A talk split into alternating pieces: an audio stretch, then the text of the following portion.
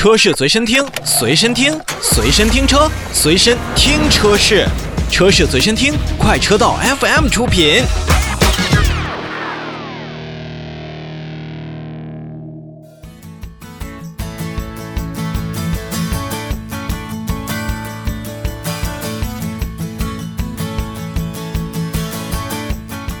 我们把目光转向到东风悦达起亚，这东风悦达起亚呀，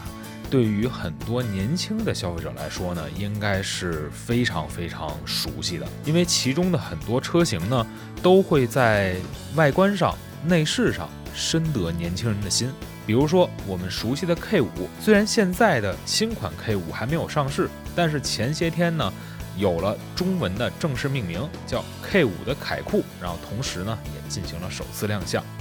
而说到 K 五呢，我觉得从彼得希瑞尔先生设计的第一代 K 五开始，那虎啸式的前脸和整个的外观的这种感觉，绝对会让很多年轻的消费者趋之若鹜。在现在呢，K 五凯酷的国产版的外观内饰也是终于进行亮相了。说实话，真的是更加的年轻、时尚，也更运动。比如说，依旧是虎啸式的前脸，但它的这种全新的设计的感官风格，让很多年轻人都觉得，嗯，这台车真的非常好看。再加上它整体也是采取了轿跑式的风格设计，后溜背的造型。再加上内饰的布局也是完全适应了现阶段的审美潮流，我觉得 K 五凯酷啊，还真的是打破了咱们所谓在 B 级车市场一贯非常商务，或者说是又商务又居家的这种所谓中庸的审美定式，真的是在延续了海外版本的设计的基础上呢，进一步融入了对于现在年轻人审美的各种思考。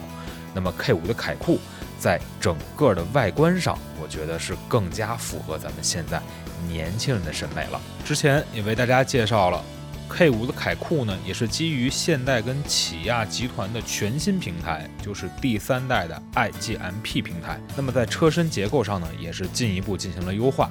那在 K5 的整个的车的体积上看呢，长是接近了五米，而轴距呢也是达到了两米九。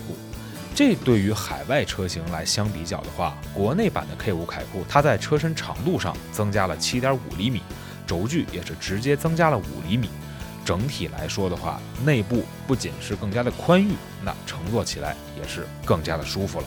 而在内饰当中呢，刚才也提到，它确实也是应用了全新一代的设计，基本上。使用了以驾驶者为中心的环抱式的中控台，再加上两个十二点三英寸的触控屏和超宽的仪表盘，这样的连体屏的设计呢，也让整个的信息，包括在中控、娱乐和一些科技配置上一览无余。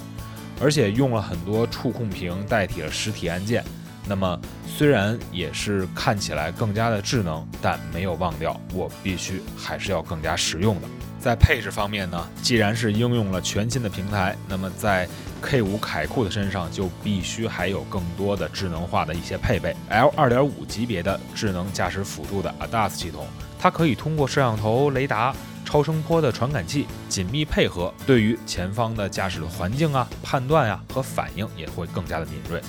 比如它还配备了像 RCCA 的后方交叉防撞辅助系统，还有包括。前方的 FCA 防撞辅助、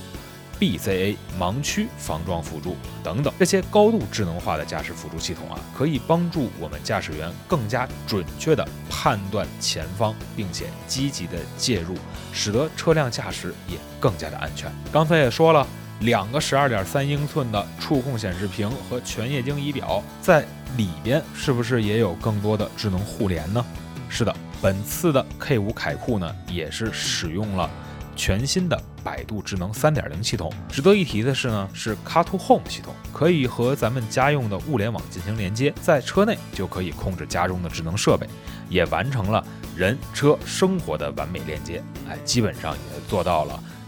只需动嘴就可以让家中的很多设备进行工作了，再加上无线充电，还有 JBL 的高级音响，这些也都是让 K5 凯酷在配置上，在一些舒适性和享受性方面得到了更大提升。国产版的 K5 凯酷身上呢，还会去搭载 1.5T 和 2.0T 两种动力。其中呢，1.5T 的发动机匹配七速的 DCT 变速箱，而 2.0T 发动机搭配 8AT 变速箱，最大功率240匹马力，最大扭矩353牛米。可以说，从外到内，再到发动机，再到整个的传动系统，和我们刚才所介绍的一些安全性和舒适性的配置，K5 凯酷在没有上市的时候就已经受到了很多年轻人的喜爱，